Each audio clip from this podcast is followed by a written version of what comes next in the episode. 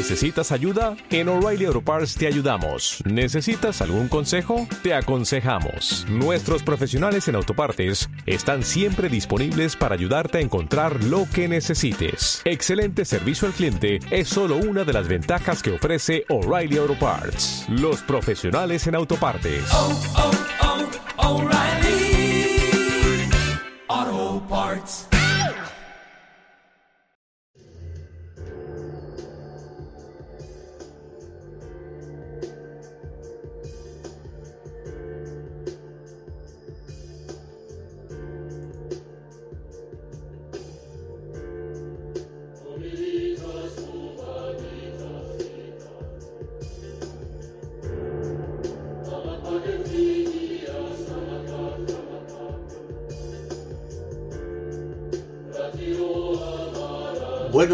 A todos, queridos oyentes de Radio Viajera. Os saludamos una vez más desde el programa Marcos Planet, donde hoy vamos a hablaros sobre Ávila, aquellas murallas y caballeros legendarios. Suaves colinas al noroeste de Madrid enmarcan una población de leyenda. Situada junto al río Adaja, de fundación romana y habitantes betones, la ciudad de Ávila es la más elevada de España, 1132 metros, bajo el dominio de los visigodos primero y de los musulmanes desde principios del siglo VIII, Ávila sería reconquistada por los cristianos en el siglo XI después de Cristo.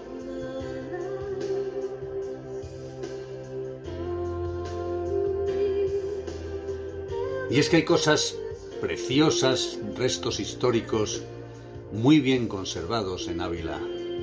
De las nueve puertas de la muralla, la del Alcázar es de las más notables por sus defensas. La puerta del Alcázar fue reedificada en 1597 por orden de Felipe II. La restauración de 1907 realizada por Repullés la dotó de almenas, imitando la puerta de San Vicente.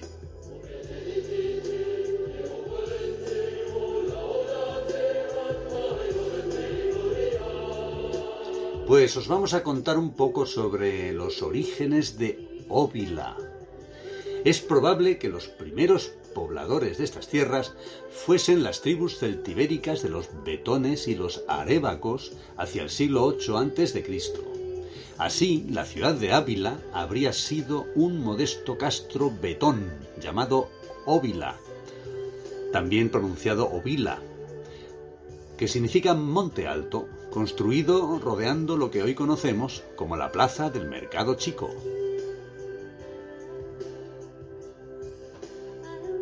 El asentamiento de Óvila ganaba importancia a medida que progresaba la romanización, en perjuicio de otros castros que ocupaban tierras montañosas.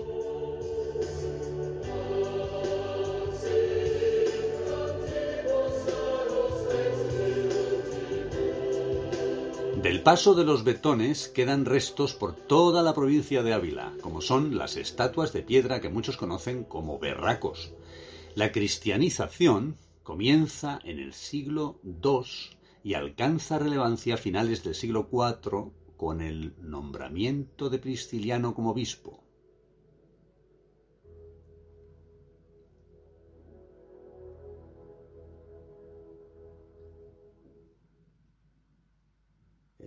En Ávila hay monumentos verdaderamente bellos, como es un conjunto escultórico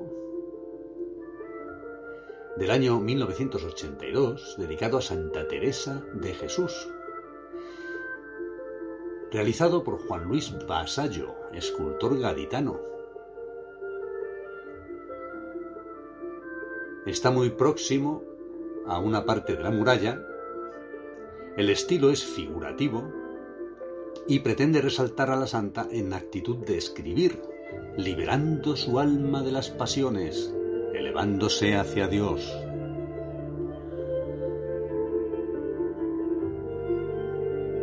La figura parece adaptarse a la piedra dando sensación de elevación. A continuación os daremos unos apuntes sobre la etapa romana. En tiempos del emperador Constantino, la ciudad de Ávila formaba parte de la provincia romana de Lusitania. La llamaban con distintos nombres como Avila, Ávila, Ovila. Más adelante los explicaremos. La presencia del Imperio Romano en la ciudad se observa en el puente romano, en la calzada y en distintos mosaicos. La necrópolis romana estaba situada al este, una vez pasada la calle de San Segundo. Es por ello que en toda la zona este de la muralla hay a la vista piezas funerarias, aunque las reutilizaron como materiales de construcción.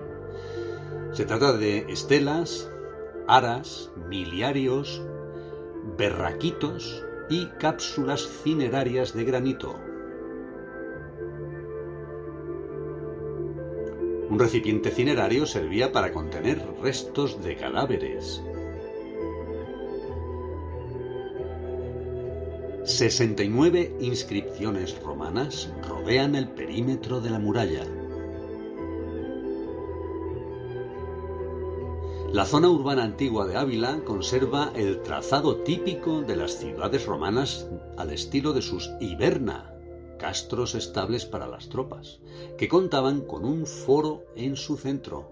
Los creaban para garantizar una vigilancia eficaz de zonas en conflicto y para la protección de fronteras, siendo muchos de ellos acuartelamientos permanentes para las legiones.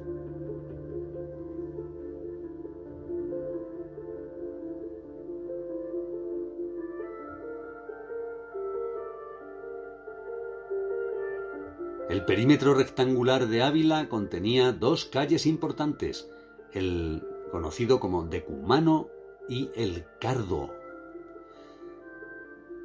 Estas dos calles se cruzan en el centro de forma perpendicular y justo es ese punto donde se hallaba el foro. Hablamos de los tiempos del Imperio Romano en la península ibérica. Hoy día, la ciudad conserva aún parte de esa distribución.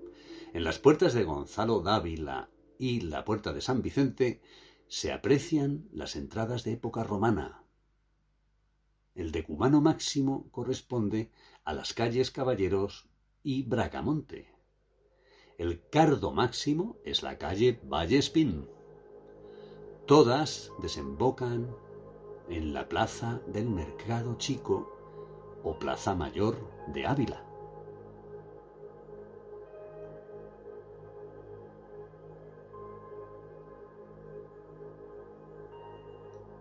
En el blog, en Marcos Planet, encontraréis imágenes que describen perfectamente cada uno de estos monumentos y zonas históricas. Y ahora toca hablar un poquito sobre los visigodos. Tras ocupar los visigodos en un primer momento la Galia, Francia, posteriormente se extenderían por la península ibérica para terminar formando el reino visigodo de Toledo en el siglo VI después de Cristo, que perduraría hasta la invasión musulmana. Aunque en Ávila la huella de los visigodos apenas ha dejado rastro. Lo más reseñable es la aparición de tumbas germánicas entre las iglesias de San Pedro y Santa María de la Antigua, que pudieron pertenecer a un monasterio visigodo ubicado en la mencionada iglesia de Santa María.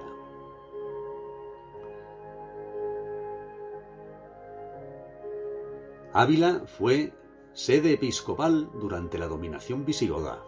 En el año 610 se concedió relevancia especial a esta ciudad sobre el resto de iglesias provinciales en un decreto emitido durante el reinado de Gundemaro.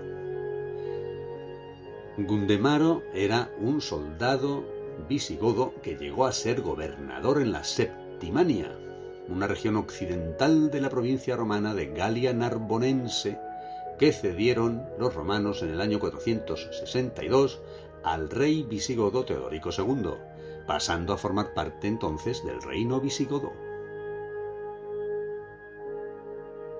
La Septimania correspondía aproximadamente a la región francesa que actualmente es conocida como Languedoc-Roussillon.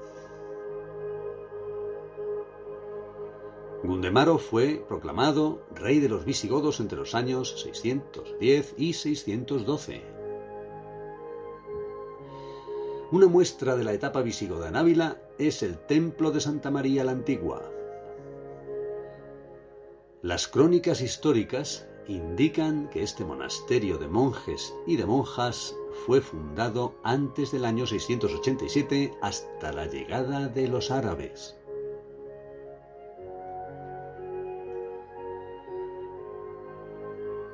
Situado en la plaza de Claudio Sánchez Albornoz, este templo de Santa María la Antigua corresponde al desaparecido convento benedictino que había en aquel mismo lugar. Edificada en el siglo XII, esta iglesia ha sido muy reformada, quedando pocas muestras del arte original, entre las que es destacable su portada.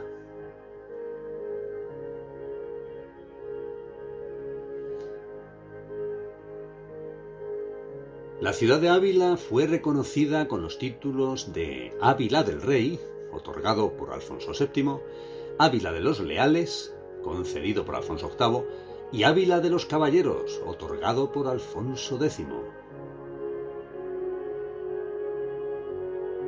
La bandera de la ciudad de Ávila muestra los tres títulos como leyenda que rodea al escudo central. Durante la Guerra de la Independencia Española, el Regimiento de Voluntarios de Ávila empleó otra bandera como insignia que consistía en un paño blanco con la cruz de San Andrés, escudos de la ciudad, dos leones con corona y la leyenda por Fernando VII, Voluntarios de Ávila.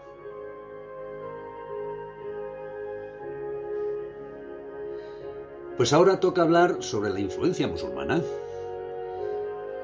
En el año 712, solo un año después de la invasión del general bereber Tariq, Ávila ya estaba bajo poder musulmán, aunque el rey Astur Alfonso I, tras las revueltas bereberes del centro de la península, toma la ciudad conduciendo a sus pobladores a Asturias a mediados del siglo VIII. Así se inicia un periodo de casi 400 años en el que estas tierras son un campo de batalla de frontera con escasa habitabilidad y una gran inestabilidad económica, política y cultural.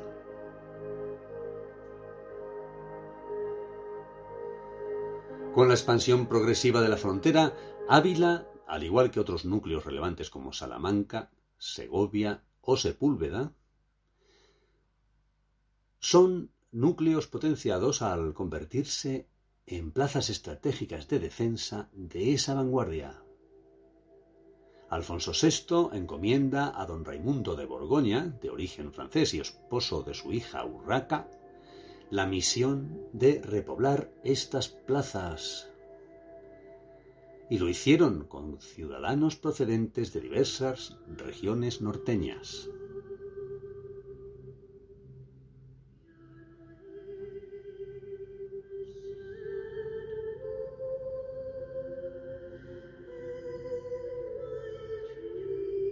Esos años se caracterizan por el nacimiento del románico en la ciudad de Ávila.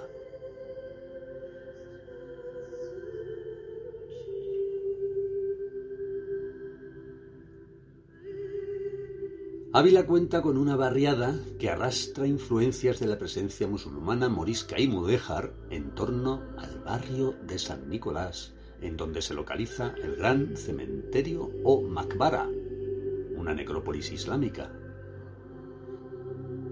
La Makbara se encuentra extramuros al suroeste del recinto amurallado entre la iglesia de San Nicolás y el río Abaja, en un paraje llamado Vado de San Mateo. Esta necrópolis islámica fue descubierta en el año 1999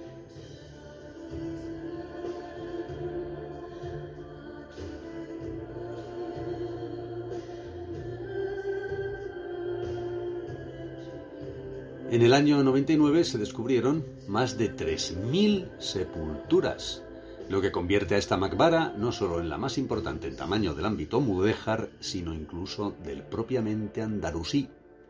Su cronología abarca del siglo XIII al siglo XV. Y como ocurre con bastante frecuencia, este cementerio, esta necrópolis islámica, fue descubierta por unas excavaciones arqueológicas que se hicieron previamente a la urbanización de la zona.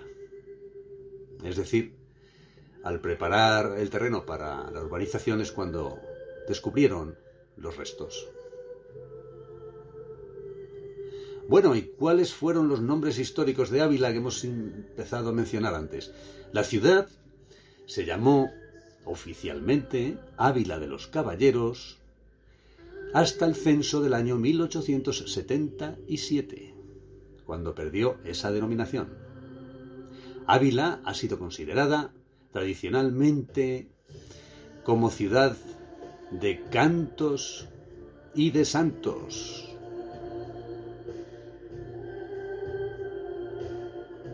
De cantos porque toda Ávila se asienta y se construye sobre granito, variedad pétrea muy abundante en la provincia y es ciudad de santos porque en Ávila se han formado varios doctores de la Iglesia Católica. Se dice que entre el frío presente en toda la provincia la mayor parte del año y sin otros entretenimientos, las actividades dominantes consistían en rezar o combatir.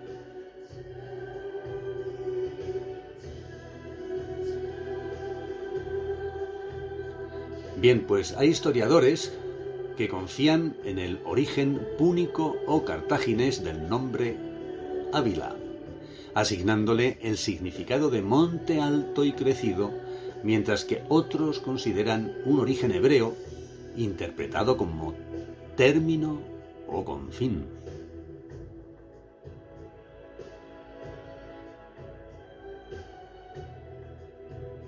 A partir del vascuence derivado del idioma hablado por los antiguos asentamientos iberos, podría referirse el nombre de Ávila a Breña o Matorral, también Monte Bajo. Por otra parte, el historiador Joan Corominas propuso un origen germánico derivado del gótico Ávilo o Ávila. El título Ávila del Rey se lo concedió Alfonso VII por ser la ciudad en la que vivió durante su niñez. Esto le protegió de los intereses de su padrastro, Alfonso I el Batallador, rey de Aragón, que quería apropiarse del reino de Castilla-León.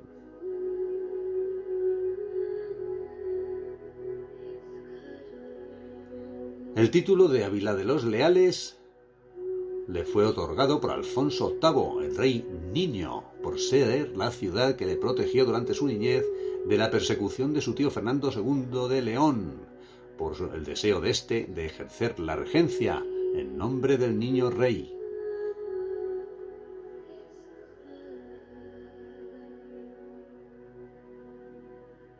Alfonso XI le confirió el nombre de Ávila de los Caballeros, y que, como dijimos antes, perduró hasta el censo del año 1877, pasando a conocerse como Ávila desde entonces.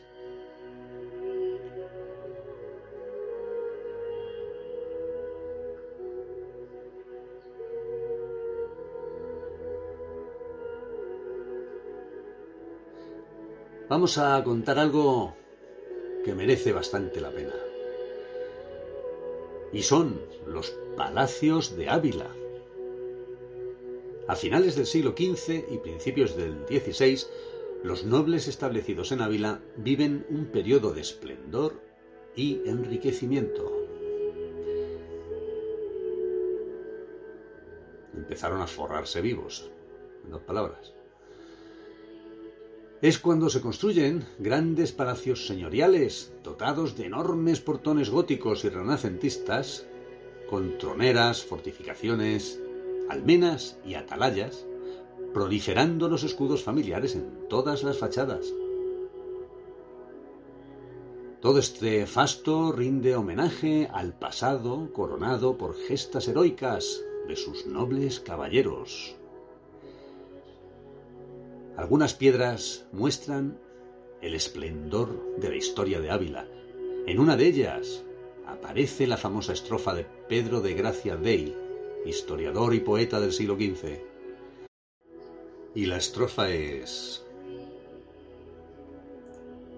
Los enronda muy guerreros, y en Trujillo los primeros, y en Alarcos con afanes cebaron sus gavilanes Ávila, tus caballeros.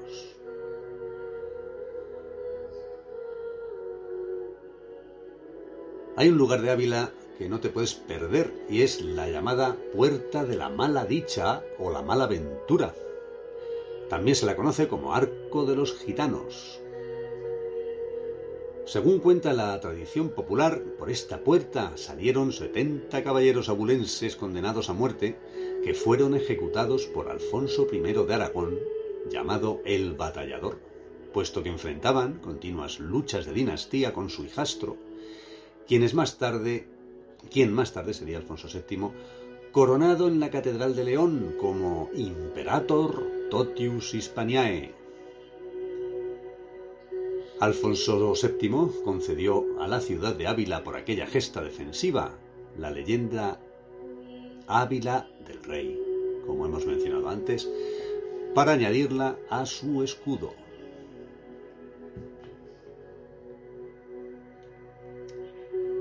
La puerta de la mala dicha está integrada en el lienzo meridional de la muralla frente al atrio de San Isidro que acogió la iglesia del mismo nombre. Los, restos de San Isidro reposan hoy en los jardines del Buen Retiro de Madrid.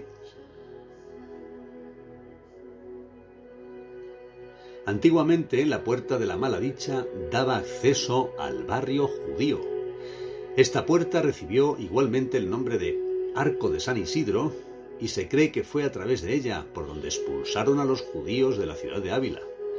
Esto fue por negarse a convertirse al catolicismo, como había dispuesto la reina Isabel la Católica en 1492.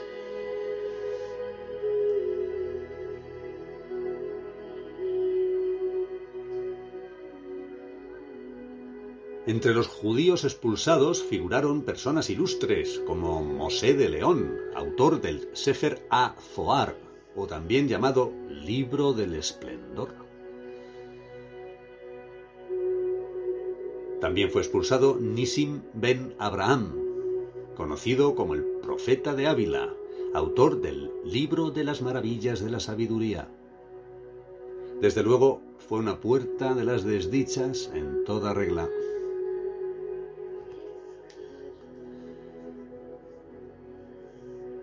La puerta forma parte del conjunto histórico de Ávila, ya que la muralla dispone de nueve puertas de acceso.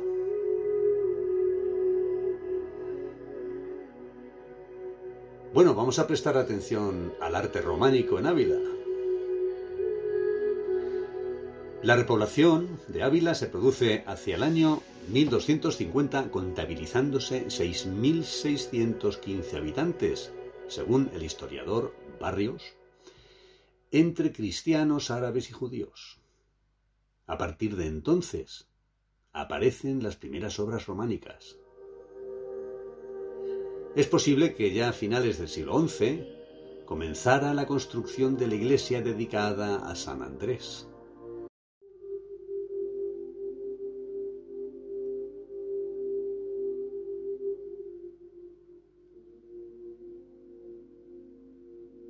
Durante la primera mitad del siglo XII se iniciaron otras iglesias como la de San Vicente y a finales de ese siglo el románico quedó presente en numerosas parroquias.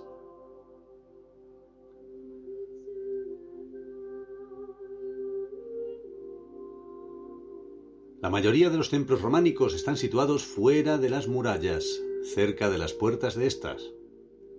La seña de identidad de Ávila es su muralla románica medieval perfectamente conservada, además de edificaciones emblemáticas como la Catedral de Cristo Salvador, cuya cúpula o cimborrio está instalada sobre la muralla, o la Basílica de San Vicente, declarada en 1985 Patrimonio de la Humanidad por la UNESCO, al igual que todo el casco histórico medieval de Ávila en excelente estado de conservación.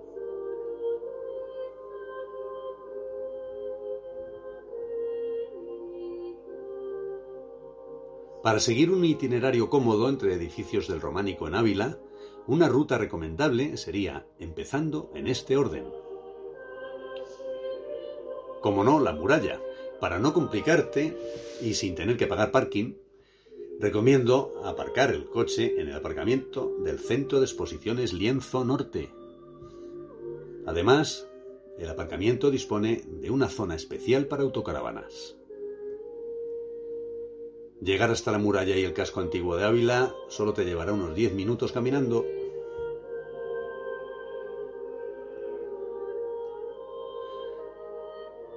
El siguiente monumento románico que vamos a encontrar tras la muralla es la iglesia Catedral del Salvador, situada en la plaza del mismo nombre, la primera catedral gótica de España.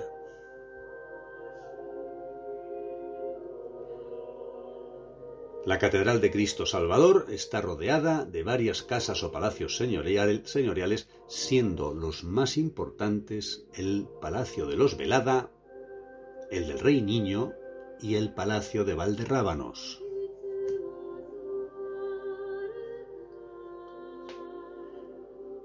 A continuación encontraremos la iglesia de la Magdalena, situada en el exterior de la muralla frente al Mercado Grande y que está integrada en el convento de los concepcionistas.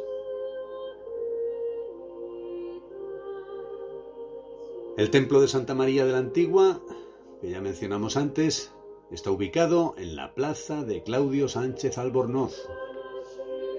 La iglesia de San Pedro en la plaza de Santa Teresa o plaza del Mercado Grande. Los restos del convento de los Jerónimos se hallan en la plaza de San Jerónimo. Os recordamos que todo este conjunto arquitectónico corresponde al arte románico.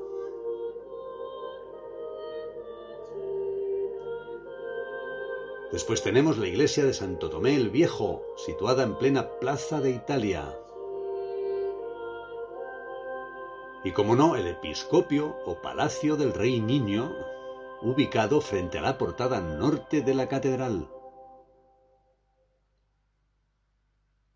La Basílica de San Vicente está en la plaza del mismo nombre y a unos 300 metros del episcopio.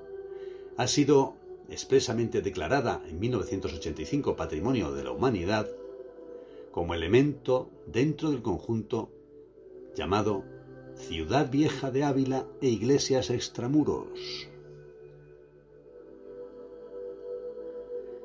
La iglesia de San Andrés se encuentra en la plaza del mismo nombre, a unos 400 metros de la Basílica de San Vicente.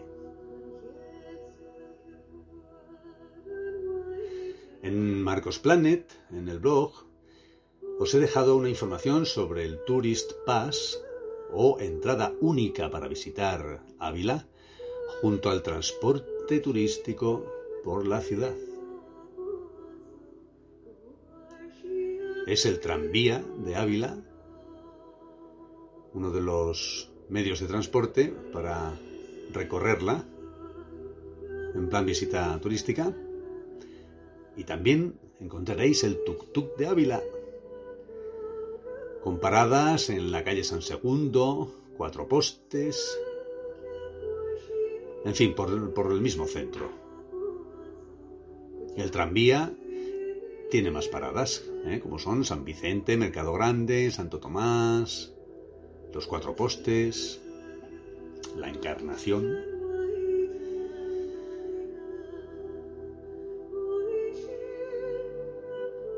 La muralla de Ávila es algo fascinante. tiene un perímetro de 2.515 metros, con 2.500 almenas, 87 cubos o torreones y 9 puertas. Ocupa una superficie de 33 hectáreas. De las nueve puertas mencionadas, las dos más notables, como ya apuntamos al principio, debido a sus defensas, son la puerta del Alcázar y la de San Vicente.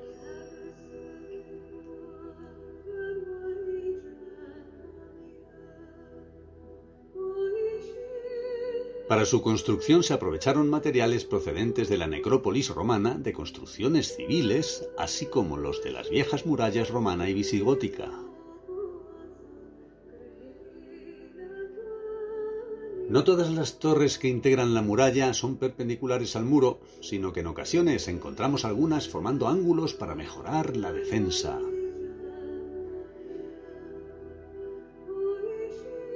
Casi 70 inscripciones romanas están presentes en el perímetro de la muralla. El perímetro murado dotó a la ciudad de una total inviolabilidad, contando con más de 88 torres semicirculares.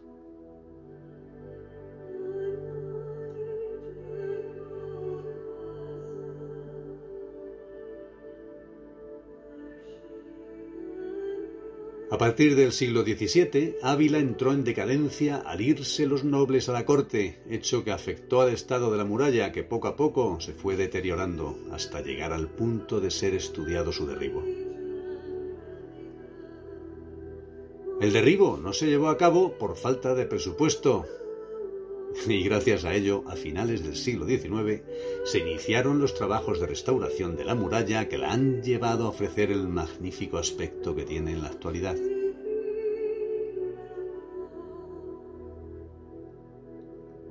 Hay que señalar que del mantenimiento de la muralla se encargaban tradicionalmente los moriscos,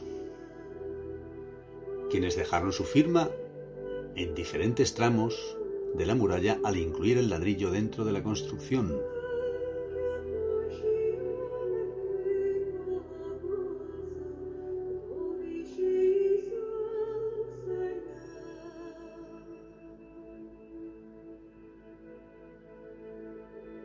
La actual muralla data de la segunda mitad del siglo XII.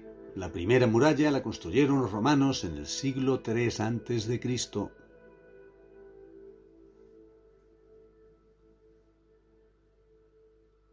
Los muros de la muralla tienen 12 metros de alto y 3 de ancho.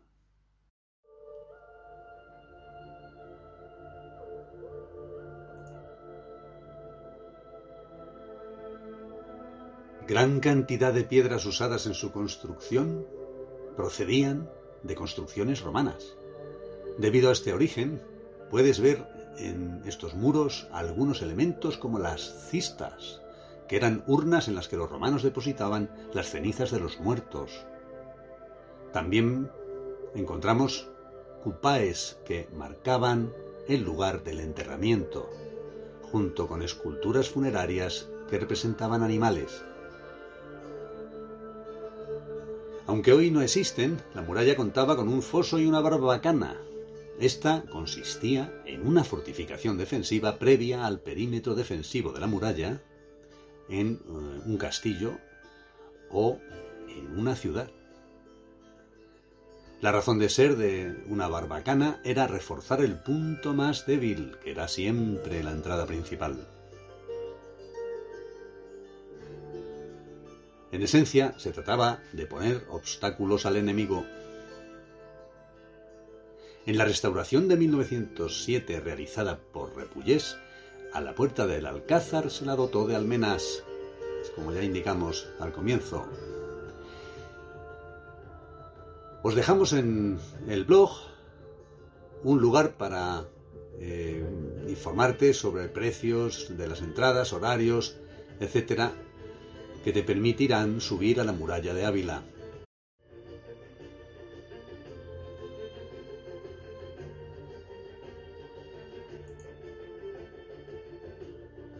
Y bien, pues esto es todo por el momento amigos. Quedáis invitados a la segunda parte de este artículo que veréis publicada en breve. Os deseamos desde Radio Viajera, la radio de los viajes, mucha salud y mucha suerte.